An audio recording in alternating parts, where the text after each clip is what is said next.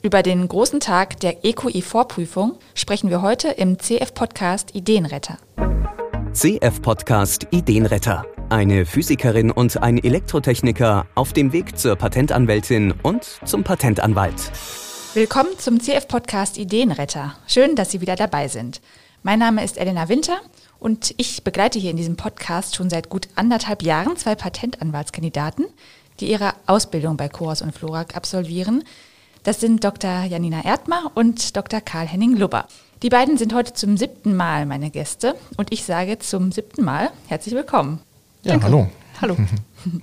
In der letzten Folge haben wir uns ja schon über die Vorprüfung zur europäischen Eignungsprüfung unterhalten, auf die Sie sich vorbereitet haben. Und inzwischen haben Sie ja die Prüfung hinter sich und ich bin schon ganz gespannt, wie es war. Möchten Sie mal berichten?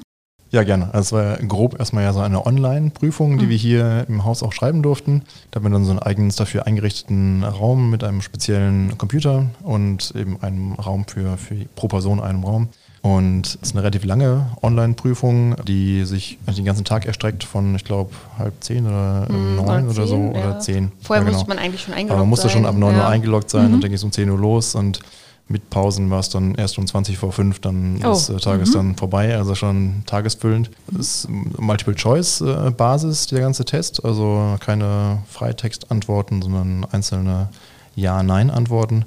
Und es sind 20 Fragen in vier Blöcke aufgeteilt, jeweils dann äh, fünf Fragen pro Block mit vier Antwortmöglichkeiten, wo dann auch äh, so ein recht rigides Bewertungsschema angelegt wird, wo man, wenn man eine von vier Möglichkeiten dann falsch beantwortet, dann direkt ich glaube, 40 Prozent der Punkte abgezogen werden. Mhm. Ähm, also man muss da schon gucken, dass man möglichst alle vier von diesen Fragen dann pro 20 Fragen dann korrekt beantwortet. Ja. Und Sie haben beide bestanden erstmal. Genau, ja. das kann man schon mal festhalten. Genau. Herzlichen Glückwunsch. Ja, Danke. Genau. Das, äh, genau, das war ja die Anforderung, die wir letztes Mal ja, klargestellt haben. Genau. Aber das heißt, man ist dann einen Tag lang nur mit Kreuzchen machen beschäftigt? Ja.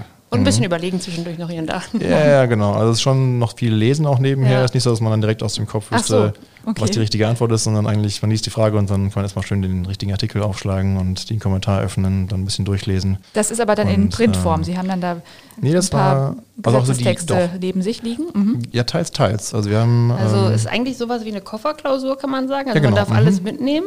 Und äh, ein paar, also die Rechtstexte vom EPA, die sind auch online verfügbar, aber jetzt äh, andere Kommentare äh, oder die eigenen Notizen, die man sich gemacht hat, die kann man natürlich neben sich auf den Schreibtisch legen. Also mhm. immer in greifbarer Nähe, weil man wird die ganze Zeit per Videokamera quasi beobachtet und darf sich halt nicht aus dem Bildschirmfenster quasi entfernen mhm. und kann aber schon rechts und links neben sich dann alles aufgestapelt haben und dann in dem Buch blättern oder dem anderen Buch blättern. Also Spickzettel sind durchaus genau, möglich. Genau, ja, ja. Also genau. man kann ja auch nicht den ganzen Rechtstext ja. äh, auswendig können. Also das ist ja auch gar ja, nicht. Und die ganzen äh, Entscheidungen, das ist ja alles genau. wirklich mhm. extrem viel. Man muss nur wissen, wo man es dann finden kann, weil man hat jetzt dann nicht die Zeit, dann, dann erst anzufangen, sich mal den Kommentar vernünftig anzugucken, mhm. sondern man muss schon eigentlich direkt wissen, okay, da muss ich suchen. Oder man hat meistens ist es schon so, man liest die Frage, hat eine Ahnung und denkt mhm. dann, okay, ich gucke jetzt nochmal dediziert nach.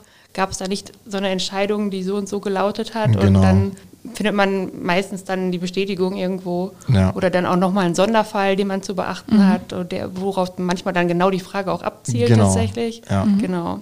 Was wäre denn so eine Beispielfrage, die vorkam? Ging, glaube ich, zum Beispiel in einer Frage darum, was im Einspruchs- und im Einspruchsbeschwerdeverfahren äh, zulässig ist an neuem Vorbringen, also ob neue Gründe mit eingebracht werden dürfen. Mhm. Und äh, das geht zum Beispiel im Beschwerdeverfahren nur mit dem Einverständnis des Patentinhabers. Ja. Ähm, da, da war, glaube ich, äh, eine Frage genau. zu. Genau. Mhm. Dann auch manchmal solche ja, rein formellen Fragen wie, ähm, wie sind die Beschwerdekammern zusammengesetzt? Gibt es Beschwerdekammern, die kein rechtskundiges Mitglied enthalten, beispielsweise? Noch sondern eben wissen, wo auch solche grundlegenden Dinge dann geschrieben stehen, die jetzt vielleicht gar nicht mal unbedingt im so. Alltag jetzt so relevant sind, also die mhm. jetzt nie aufkommen würden in irgendeiner mhm. Bescheidserwiderung, sondern die muss man einfach nur wissen, ja. um dann eben die, den Aufbau des Europäischen Patentamts so ein bisschen mhm. vor Augen zu haben. Ja, und dann noch ganz ähm, viele Fragen, die so auf normale, ähm, sage ich mal, äh, Kriterien für die Einreichung einer Patentanmeldung abzielen, ja, also Sprache, genau. ja, kann man die Sprache genau. ändern, mhm.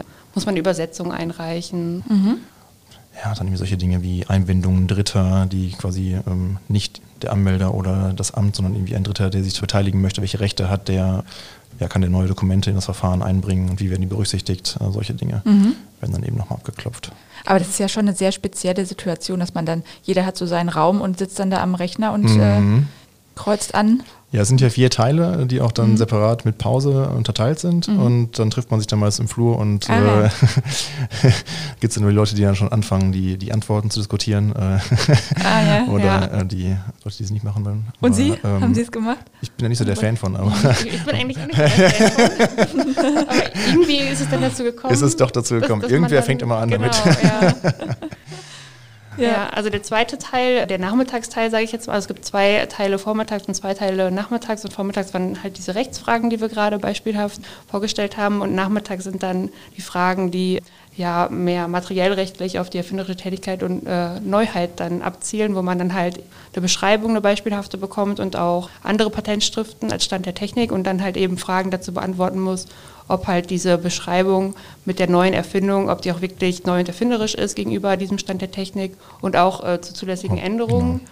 Und da ist es halt manchmal so, dass man ja verschiedene Sichtweisen haben kann, ob das jetzt mhm. neu oder, oder insbesondere ob es erfinderisch ist da kann ich mich daran erinnern, dass wir da auf jeden Fall hinterher so ein bisschen drüber diskutiert genau. haben. Und da war ich auch teilweise echt unsicher, ob meine Antworten dann jetzt so richtig sind, ja. weil wenn man dann ja. nochmal eine andere Sichtweise hört mhm. nach der Prüfung, denkt man, hm, ja stimmt, so kann man es ja. auch sehen. Ja, ja, genau, genau. Also, also, der erste Teil war diesmal relativ überschaubar. So. Ja. Haben wir, glaube ich, alle recht sicher, dass wir gute Antworten gegeben haben oder richtige Antworten, aber im zweiten Teil war deutlich mehr Unsicherheit mhm. nachher dann auch da, also nach dem ersten Durchgang, nach dem dritten Teil quasi. Und geht es denn da um Bestehen und nicht bestehen oder kommt es auch auf die Punktzahl an, die man dann erreicht hat? Nee, eigentlich nur nicht bestehen oder mhm, bestehen. also genau, das ist äh, eigentlich vollkommen egal. Ja. Das ist halt schon mal so ein bisschen so ein Vortesten der Wassertemperatur, ähm, wie schwierig es vielleicht werden wird, aber eigentlich haben wir letztes Mal auch schon gesagt, das ist ja eigentlich ein ganz anderes Niveau, was dann nachher mhm. in der EQE kommt. Deswegen mhm. ist es kein wirklicher hat keine wirkliche Aussagekraft, das jetzt sich abschneiden für das so. Verstehen der EQE. Wobei das ich sagen würde, wenn man jetzt bei den Rechtsfragen so ganz knapp dabei ist, dann glaube ich, ja. sollte man schon nochmal. Äh, ja, genau. Also ich glaube, genau. Gucken, Insofern, also ich glaube, es kann einem schon sein, dass man sehr schlecht vorbereitet ist, aber ja. es kann dann nicht unbedingt sein, dass man ausreichend nee, vorbereitet nee, nee, ist. Nee, genau, das nicht, das nicht. Aber wenn man schon merkt, okay, bei der Vorprüfung ist es schon echt knapp gewesen, muss man, glaube ich, nochmal ja, genau. seine Lernstrategie vielleicht überdenken. Also, mhm. genau. EQE e hatten Sie gerade gesagt, das muss man vielleicht nochmal erklären für unsere Zuhörerinnen und Zuhörer. Das ist die europäische Eignungsprüfung, ne, genau. ne, die dann nächstes genau. Jahr. Genau. Genau, die heißt ja in Deutschland auch, also Abkürzung EEP, glaube ich, aber wir sagen immer EQE, e, das ist halt diese European Qualifying mhm. Examination. Das war ja auch schon ein Teil der EQE, dieser Vor-EQE eben. Und, ähm, um dann eben die Zulassung zur Hauptprüfung genau, zu bekommen. Mhm. Die wurde irgendwann mal eingeführt vor so zehn Jahren, glaube ich, diese Vorprüfung oder so. Oder, ich, aha, okay. Mhm. Mhm. Gut. Und, äh, aber die eigentliche Prüfung, die kommt jetzt erst in einem Jahr und das ist dann diese Haupt-EQE ja, sozusagen. Die nochmal anspruchsvoller ähm, ist. Genau, genau. Da gibt es dann genau. auch einen, da gibt es auch dann gibt's drei Teile. Auch so einen Rechtsfragenteil, ähm, der D-Teil heißt der. Und der ist wahrscheinlich schon vom, vom Inhalt her. Aber vier Teile, oder? A, B, C, D? Ja, genau, habe ich drei, drei gesagt. Ja. Oh, sorry, nee, ich meinte vier. Mhm. Mhm. Ähm, und der, also auf jeden Fall ein Teil wird recht ähnlich sein von der, von, der, von dem Aufbau her an solche Rechtsfragen, aber dann eben mit freiem Text als Antworten, nicht äh, ah, Multiple ja. Choice. Mhm.